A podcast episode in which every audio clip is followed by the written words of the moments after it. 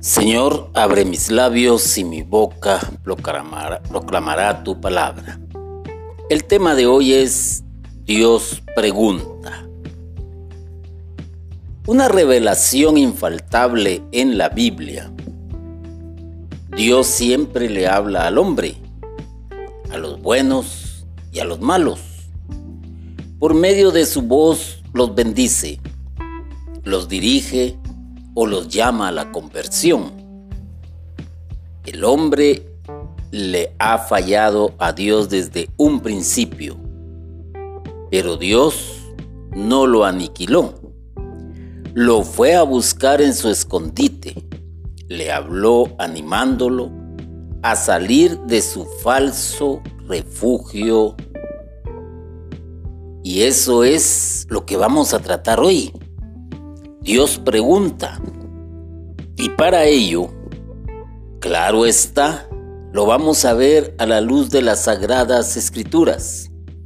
Y para ello nos vamos a ir al libro del Génesis en su capítulo 3 y versículo 8.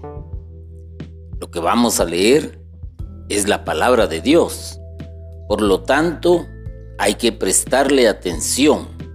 Y dice así, Oyeron luego el ruido de los pasos de Dios que se paseaba por el jardín a la hora de la brisa. Y el hombre y su mujer se ocultaron de la vista de Dios por entre los árboles del jardín. Dios llamó al hombre y le dijo, ¿Dónde estás? Este contestó, Te oí andar por el jardín y tuve miedo porque estoy desnudo, por eso me escondí. Él replicó, ¿quién te ha hecho ver que estabas desnudo? ¿Has comido acaso del árbol del que te prohibí comer? Dijo el hombre, la mujer que me diste por compañera me dio del árbol y comí. Dijo pues Dios a la mujer, ¿por qué lo has hecho? Y contestó la mujer, la serpiente me sedujo y comí. Entonces Dios dijo a la serpiente, por haber hecho esto, maldita seas entre todas las bestias y entre todos los animales del campo. Sobre tu vientre caminarás y polvo comerás todos los días de tu vida. Enemistad pondré entre ti y la mujer entre tu linaje y su linaje. Él te pisará la cabeza mientras acechas tú su calcañar. Palabra de Dios. Bueno, este texto lo hemos ajustado al tema Dios pregunta. Y claro está, pregunta dónde estás Pregunta, ¿quién te ha hecho ver que estabas desnudo? Pregunta, ¿has comido acaso del árbol del que te prohibí comer? Y vuelve a preguntar, ¿por qué lo has hecho? Ah, preguntas que nos deberían de ponernos a pensar cómo Dios pregunta y pregunta a aquel que ha pecado, a aquel que ha desobedecido. Y lo vamos a ver de la siguiente manera.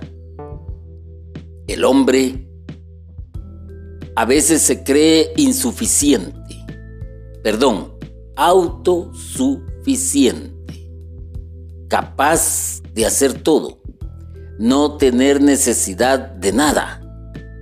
Y claro está, su autosuficiencia lo llevó a creer que con esconderse bastaba, porque ellos oyeron luego el ruido de los pasos de Dios que se paseaba por el jardín a la hora de la brisa. Claro, es, eh, podría haber dicho en un momento, bueno, Eva, ya me diste de comer este fruto del cual no teníamos que haber comido, entonces nos vamos a esconder vamos a, a demostrarle a Dios que no es capaz de darse cuenta que nosotros somos lo, que, lo, mejor que podemos hacer, no necesitamos de Él y por lo tanto pues se podría tragar este cuento. La autosuficiencia del ser humano desde el principio y esta autosuficiencia lo lleva a cometer errores y uno de esos errores es aislarse. Se aisló, se escondieron. Ah, por eso es que le contestan a Dios. ¿Ah? Me escondí. Por eso me escondí. Esto quiere decir que el ser humano tenía una plena libertad para tomar todos los frutos de todos los árboles que habían en el jardín, exceptuando uno. ¿ah? Y abusó de su libertad, hizo uso de su libre albedrío. Cuando la persona hace mal uso de su libre albedrío, viene a darse cuenta que es autosuficiente, de que él puede hacer las cosas, de que nadie le puede decir nada. Pero cuando se da cuenta de su error, entonces se aísla. Y por eso se esconde como hizo Adán, esconderse. Y esto lo llevó también al libertinaje. ¿Y por qué digo libertinaje? Porque dentro de su propia autonomía, dentro de su propio quehacer de autosuficiente. Lo lleva lamentablemente a decirle a Dios, la mujer que me diste compañera me dio del árbol y comí. Si le echo la culpa a esta, yo me veré libre. Es la herramienta, la mentira, ¿ya? el hacer uso de mi libertad, de poder expresarme. Entonces le echo la culpa a esta y no me importa lo que pase con ella. Definitivamente. Y ese es un gravísimo problema cuando se hace uso de libertinaje porque es cuando mi libertad, mi autosuficiencia me empuja a invadir el territorio de la otra persona ya estoy cometiendo una falta. Y aquí eh, Adán comete una gravísima falta. Hace uso de echarle la culpa a la pobre mujer, a la que Dios le había dado como compañera ideal, a la que el mismo hombre exclamó, esta es carne de mi carne y hueso de mis huesos. Pero no dudó en hacer uso de su autonomía para echarle la culpa. Después de esto, el que el ser humano eh, a veces eh, cae en el gravísimo error de ser un orgulloso. ¿Has comido acaso del árbol que te prohibí comer? Ah, su orgullo no le permite a Adán aceptar su culpa prefiere echársela a su mujer. Entonces quiere decir que el hombre por sí mismo va en un resbaladero. Se va resbalando. Está hasta arriba. Se sube al resbaladero y empieza a descender hasta tocar el suelo. Prácticamente podríamos decir que se hunde. Y eso es lo que sucede acá. Se hunde. Se hunde porque el pecado lo condena. Porque el pecado lo lleva a morir. Pero ¿quién es el gran culpable de este hundimiento del ser humano? Ah, podríamos echarle también nosotros eh, la culpa al diablo, ¿ah? aquel que fue capaz de seducir, aquel, aquel que fue capaz de hablarle al oído a la mujer. A él es el culpable, no soy yo. Y al final de cuentas podríamos decir, ah, Dios es el culpable por haber creado al diablo. Como una forma no directa, pero implícita de decirlo de esa manera, y Dios conociendo hace una sentencia justa contra el maligno y le dice, enemistad pondré entre ti la mujer, entre tu linaje y su linaje. Él te pisará la cabeza mientras acechas tú su calcañar. No se quedó sin sentencia porque Dios vio en todo este entramado quién era culpable también. Y aquí es donde juega un papel muy importante el creerse autosuficiente, el, aislarse, el alejarse de Dios, el hacer mal uso de la libertad, el,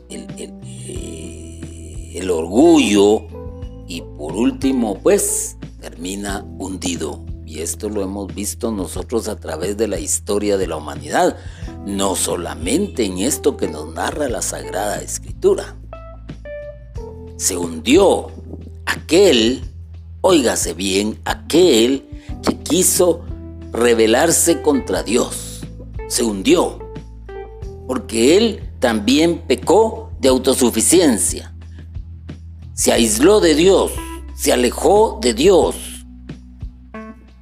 cayó en el libertinaje porque como un ángel de la luz, Lucifer, tenía también libertad, libertad que el mismo Dios le había dado, pero cayó en el libertinaje y su orgullo fue tal que en lugar de arrepentirse, en lugar de pedir perdón, porque la Sagrada Escritura nunca nos habla de esta acción de parte del mal, se hunde y está condenado al infierno.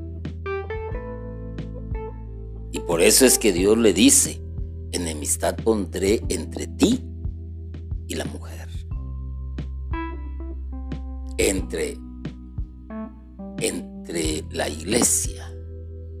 Hay enemistad. Hay enemistad desde el principio. En una iglesia que aquí no se conoce como tal, pero que más adelante nos va siendo revelada en la historia de la salvación. lamentablemente se hunde y se hunde todo. Se hunde todo a causa de que el hombre, culpable como tal, cedió a la tentación.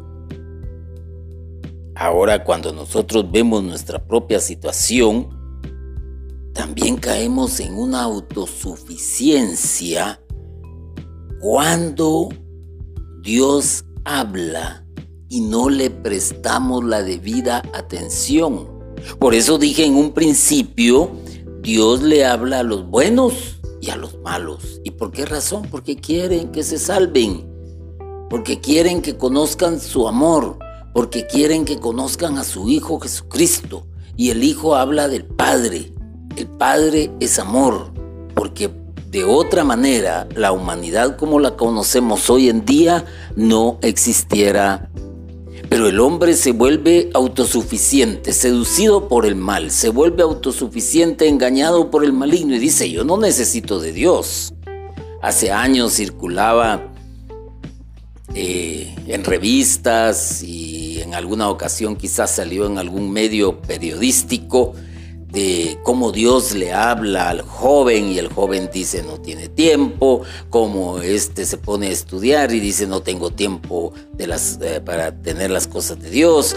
Hay quienes están hundidos prácticamente en la miseria y se les habla de Dios y dicen no, yo puedo salir de aquí solo como el alcohólico, como el drogadicto y paremos de contar, yo puedo dejar a esta amante que tengo en el momento en que yo quiera y no sabe que es autosuficiencia el creer que está haciendo las cosas de acuerdo a como él piensa, a quien no se le puede decir nada, a quien definitivamente eh, no oye y no escucha consejo, Prácticamente estamos hablando entonces de que no le están prestando atención a Dios. Eso sí, escuchan sus pasos, escuchan la voz de Dios, pero no le prestan atención. Hoy no podemos decir que nadie ha escuchado la voz de Dios y yo te digo con toda certeza que sí la han escuchado más de alguna vez. Radio, televisión, MP3, redes sociales, donde sea, Dios se hace presente por medio de sus siervos, que son los sacerdotes, que son los predicadores, que son las comunidades que lanzan programas por medio de las redes sociales. Y hemos escuchado más de alguna vez la voz de Dios. Tú la has escuchado. Pero tu autosuficiencia te lleva a decir, no, yo no necesito de Dios, yo todo lo puedo.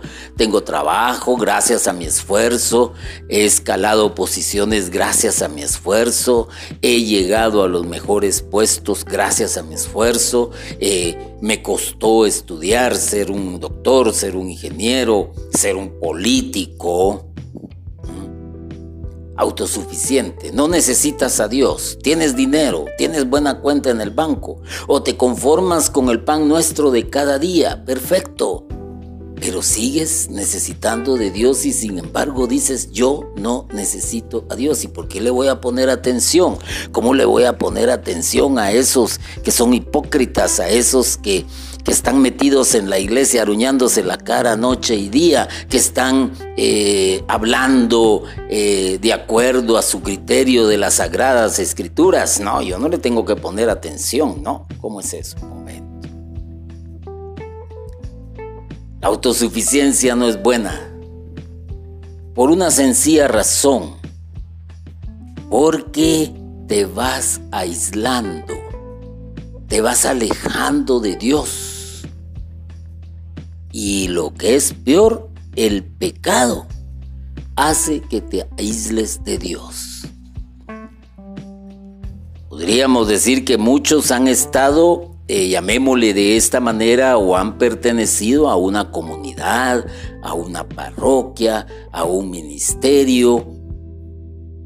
Han sido excelentes servidores, se les ha visto su manera de trabajar, eh, están asiduos a la Eucaristía, están asiduos al sacramento de la reconciliación, cumplen con los preceptos de la iglesia, eh, te hablan de la Biblia, etc. Pero de repente cometen pecado porque también se han vuelto autosuficientes.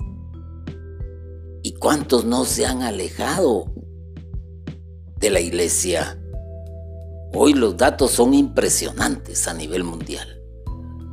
Se han aislado, son autosuficientes, no necesitan de Dios, porque el mal se los ha hecho ver y el mal se puede presentar por medio de una crisis económica, por medio de una enfermedad, por medio de, de una ruptura en el matrimonio, por medio de un fallecimiento, del fallecimiento de un ser querido. Y paremos de contar y entonces dudan de Dios. Ya no necesito a Dios porque no me auxilió en los momentos en que yo más lo necesitaba. Y peca con ese pensamiento. ¿Y qué más decir de los otros? De los que cometen aquellos pecados que están contemplados en los diez mandamientos. Se aíslan de Dios definitivamente. Porque su autosuficiencia los ha hecho creer que no necesitan de Dios. Así de simple, así de sencillo. Y entonces se esconden, se esconden en las cosas del mundo, se esconden en la televisión, se esconden en los estudios, ponen pretextos para todo, se esconden en el trabajo, se esconden en los deportes, se esconden en el hobby, se, eh, esconden en matar el tiempo, en la música, eh, eh, en, reuniones sociales, en pertenecer a ciertos tipos de círculos. No les queda tiempo para nada. ¿Por qué razón? Porque se están escondiendo de Dios, porque no le quieren prestar atención a Dios. Y entra el libertinaje a sus vidas. Digo entra, pero es una acción que el ser humano toma porque el diablo les incita a hacer lo prohibido. Ah, el ser humano moviéndose entre el bien y el mal, moviéndose continuamente. Hoy es bueno, mañana es malo. Hoy hago el mal porque tengo plena libertad de hacerlo. Y hacen el mal en cosas tan simples, tan sencillas, y poco a poco esto se va convirtiendo en una bola de nieve hasta que los lleva a cometer grandes pecados, a violentar la ley, a la ley de Dios, a violentar la ley civil, a, violentar su entorno comunitario, su entorno laboral, su entorno familiar, etc. Hacen cosas que no son permitidas. Por ejemplo, tú puedes escuchar música en tu equipo de sonido, para eso lo compraste, ¿no? pero vives en un condominio. Y en ese condominio hay reglas, hay normas que hay que respetar para la buena convivencia. Y por ejemplo, podrían decir el volumen del equipo de sonido en cada apartamento o casa de habitación no debe sobrepasar X cantidad de decibeles y además de esto a las 10 de la noche se recomienda o se sugiere o se pide que ya no se mantenga el equipo de sonido. ¿Y qué sucede? Ah, yo quiero escuchar mi música, estoy en mi casa, es, es mi privacidad. Yo dentro de mi casa puedo hacer lo que me da la gana y ¡fum! Le sube el volumen al equipo de sonido que lo oye el vecino a una cuadra de distancia. Y por si fuera poco, si tienes una reunión, empiezan las carcajadas, empiezan los brincos, empiezan los saltos, empiezan los brindis.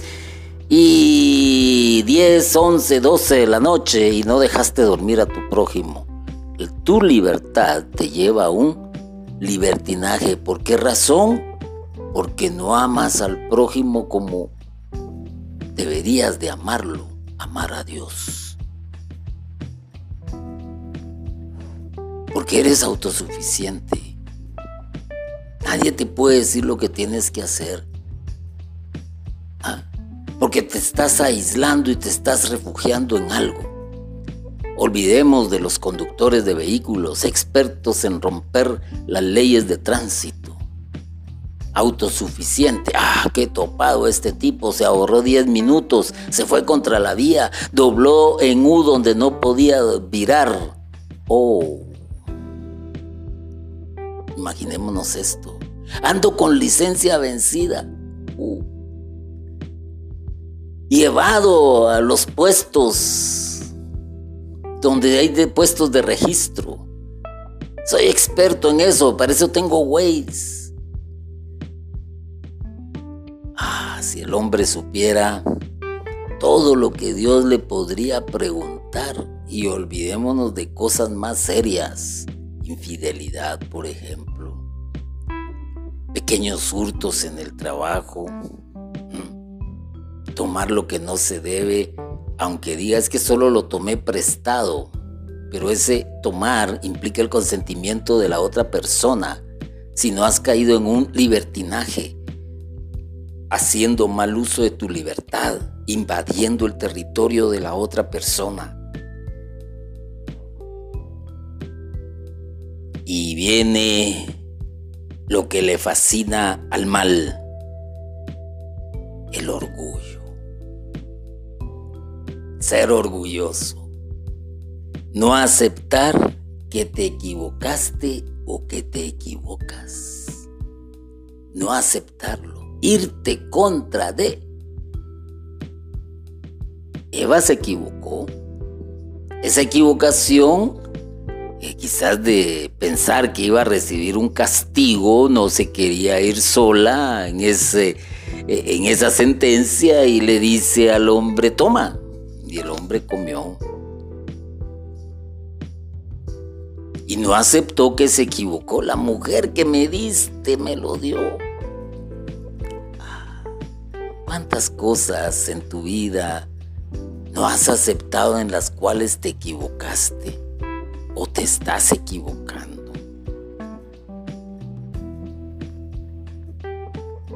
Mira, ese novio con el que andas no es bueno porque tiene malas referencias, eh, tiene malas amistades, no, pero yo lo amo y ustedes porque no lo conocen y que lo odian y lo detestan por su forma de vestir o porque no es de nuestra propia cultura o porque no es de nuestra misma posición económica y de repente te equivocaste. Y cuando te equivocaste y ves que el sufrimiento viene a tu vida, es que ustedes no me obligaron, es que ustedes no me llevaron a otro lado y echa la culpa. Echa la culpa. El orgullo. Es que sí, que no te importa eh, que yo eh, esté con mis amigos, o más bien dicho, eso te molesta. Y, y sí, acuerdo, tú puedes estar con tus amigos, pero cumple antes con tus deberes en casa. Y si te sobra, gástatelo con tus amigos.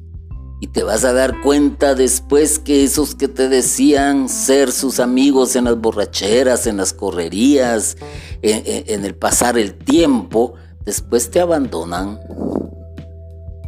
¿Y a quién le vas a echar la culpa?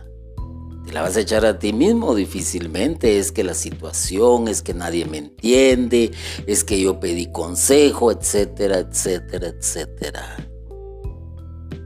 Imagínate todo lo que te está llevando actualmente si estás pasando por una crisis y aceptas que esa crisis es gran parte de culpa de tu persona y que comienza cuando no escuchas a Dios.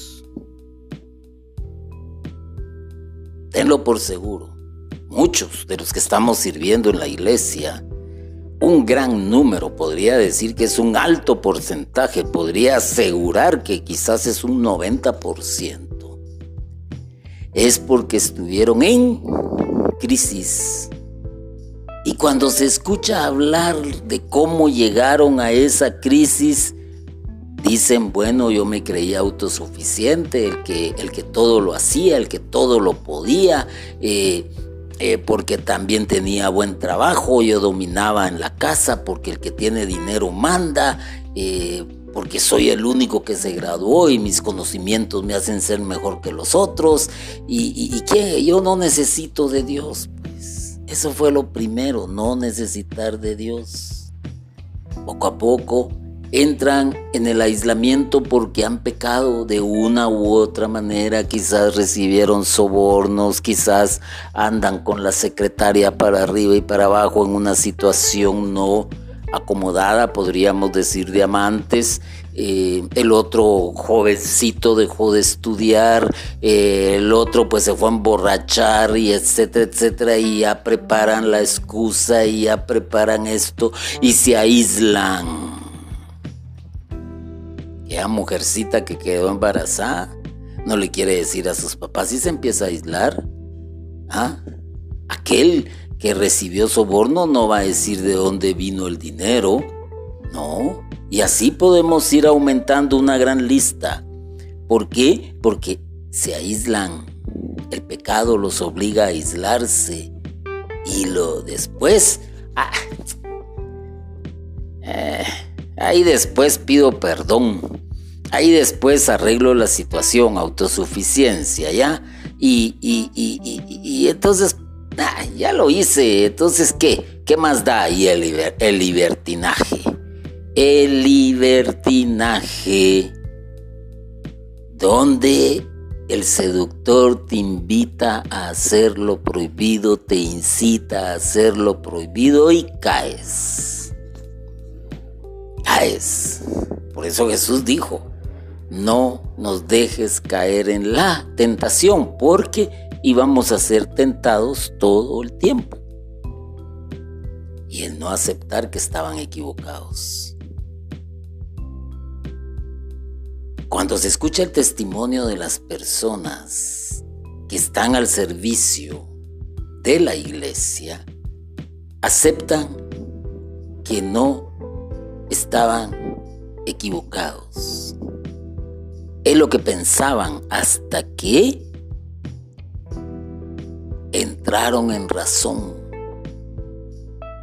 Ya. Y aquí Adán y Eva no aceptaron que estaban equivocados, y mucho menos Satanás, mucho menos. Entonces el hundimiento los lleva tarde o temprano la muerte. Se autocondenan. Se autocondenan. Ese es el problema. Muchos viven felices de autotel en autotel. Muchos viven felices recibiendo dinero ilícito. Muchos viven felices haciendo negocios de mala manera. ¿ah? Pero están condenándose, se están hundiendo y los está llevando a la muerte. Y eso es lo que pasa con aquellos que se alejan de Dios que ya sirvieron en una parroquia, en una comunidad, en un ministerio, o que estaban entregados al servicio, se están hundiendo y van camino a la muerte, porque la paga del pecado es la muerte. Hoy, tú que estás escuchando esto, es porque Dios te está preguntando, ¿hacia dónde quieres ir? a una salvación o a una condenación. El, catecismo de la Iglesia Católica nos habla, nos aconseja, nos, adoctrina, si así es la palabra que se quiere utilizar, pero más, que, más bien podría decir, nos está formando y nos está enseñando. La escritura atestigua la influencia nefasta de aquel a quien Jesús llama homicida desde el principio y que incluso intentó apartarlo de la misión recibida del Padre. El Hijo de Dios se manifestó para deshacer las obras del diablo la más grave en consecuencia de estas obras ha sido la seducción mentirosa que ha inducido al hombre a desobedecer a Dios. Ten cuidado, hermano. Esa es la más grave de las consecuencias. La seducción mentirosa que te induce a desobedecer a Dios. Porque Dios te está preguntando constantemente. Y puede ser que muy en el fondo te diga, mira, del salario que has ganado, ya apartaste para los gastos de la casa. O viene el otro y dice, no, si tantos que has deseado ese equipo de sonido, o ese automóvil, o esa motocicleta, o ese eh, eh, iWatch o Smartwatch, como hay dos, ah, eh, el teléfono que cómpratelo. Tu esposa no tiene nada que decirte. Tus hijos, pues ahí se van a aguantar y la van a ir pasando. Al fin y al cabo eres tú el que, el que, el que sale todos los días a trabajar. Oh. la seducción del mentiroso llevándote a la muerte con las cosas más sencillas. Imagínate eso tan sencillo que fue extender la mano, agarrar el fruto del árbol y comerlo. Una acción sencillísima y las consecuencias fueron grandísimas. Hoy te dejas seducir por cosas tan sencillas pero aquí va aumentando la necesidad de seguir hundiéndose, hundiéndose hasta llegar a la muerte. Un divorcio es muerte. Matar sentimientos. Hay dolor, hay llanto, hay angustia, hay temor, hay desesperación. el que no el hijo no responda a las expectativas de los papás como es el estudiar, el graduarse, causa muerte, muerte de sentimientos. El sentirse utilizado igual, el utilizar igual, el, el, el defraudar, el que se haga que se pierda la confianza, eso lleva a la muerte. Se han dejado seducir, pero también hay algo importante. Jesús está ahí para deshacer las obras del diablo. No está solo. Definitivamente que no. Hace algunos años, fíjense, un sacerdote estuvo en París para visitar la gran exposición. Y esta gran exposición era de Napoleón III eh, cuando él estaba en su apogeo. Cuando pasaba por las calles de la ciudad era ovacionado por el pueblo. Ah, estaba en la cúspide, estaba en la cumbre. Había llegado a lo más alto, tenía el éxito. Unos años más tarde, cuando cayó elevado de su trono, murió exilado de su país y de su trono ¿Y quién se acuerda hoy de él? Nosotros nos conocemos por la historia, pero los que lo conocieron, el país donde él vivió, todo lo que hizo, ¿quién se acuerda de él? Poco lo recuerdan. Y si su nombre es mencionado, no lo es con amor ni con estima. ¿Qué te quiero decir con esto, hermano y hermana? Que ten cuidado. Dios te está preguntando. Dios te pregunta y quizás te está haciendo estas preguntas. ¿Dónde estás? Tú sabrás qué responderle. Te está haciendo preguntas. ¿Quién te ha hecho ver que estabas desnudo? Y te podría preguntar también, ¿por qué lo has hecho?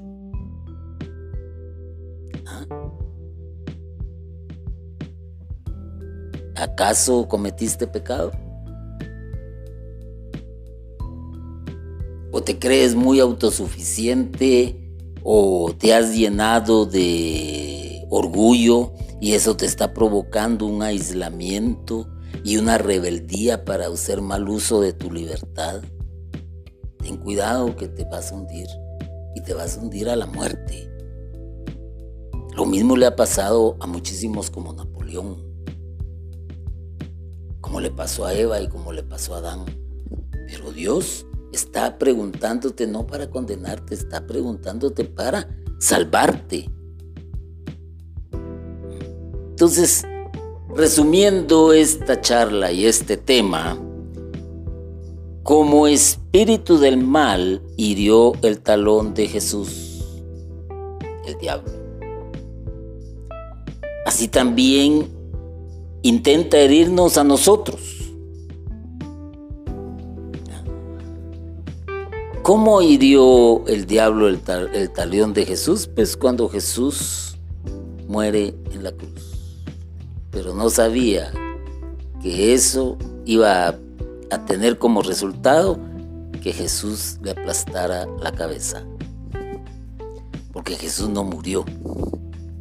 Jesús resucitó. Y él no era un orgulloso. Él no se aisló de las cosas del Padre. Él no fue autosuficiente. Y lo demostró cuando se lee el Evangelio. Y en lugar de hundirse, fue levantado hasta lo más alto. Y así el diablo intenta herirte a ti y lo va a lograr. Pero si te aferras de Jesús, si te aferras a Dios, indudablemente que no vas a sucumbir ni vas a tocar el hundimiento, no te vas a hundir, porque como serpiente tentadora, intenta sembrar en ti desconfianza en la palabra de Dios, que eso es lo más puntual hoy en día. Sembrar desconfianza en la palabra de Dios. Ah, eso se escribió en aquel tiempo, eso lo escribieron los hombres. Ah, el sacerdote solo está hablando cosas, el predicador no sabe lo que está diciendo, eso no es, existe, esa es una fábula inventada, ten cuidado. Y te digo algo más. Así como Jesús aplastó la cabeza de la serpiente, así tú también puedes aplastar la cabeza de la serpiente. Cuando junto a la cruz de Jesús recibes la salvación y el poder contra el pecado y la muerte eterna. ¿Y quién afirmó esto? Ni te lo imaginas. Lo afirmó Pablo. Pablo dice que en Jesús somos más que ¿Qué tal? Más que vencedores. En Jesús, en el Hijo de Dios, que no dudó en adonarse, que no dudó en bajar, que no dudó en hacerse humano, para pasar las mismas penas que el ser humano, persecución, rechazo, odio, muerte. Pero aplastó la cabeza de la serpiente en la cruz. Y si tú te aferras a la cruz, vas a poder resistir las tentaciones del maligno. Oremos, déjate encontrar, déjate encontrar por Dios. Haz, Señor, que yo me deje encontrar por ti y que pueda escuchar tu voz no con angustia, no con temor, porque si he cometido pecado de pensamiento, palabra, obra y omisión, déjame escuchar tu voz para arrepentirme, déjame escuchar tu voz porque yo sé que tú eres amor, que tú eres justicia y sé que me vas a perdonar porque Jesús ha pagado con su muerte y su resurrección todos los pecados que yo cometí. Y no permita, Señor, que vuelva a cometer. Porque yo quiero escuchar tu voz, porque sé que no es para acusarme, no es para criticarme, no es para angustiarme, no es para que sienta miedo, sino que es para salvarme. Gracias Señor. Y no te quedes en silencio. Y permite que yo pueda escuchar tu voz y hacer tu voluntad. Amén. Bendito y alabado sea Jesucristo por siempre. Amén.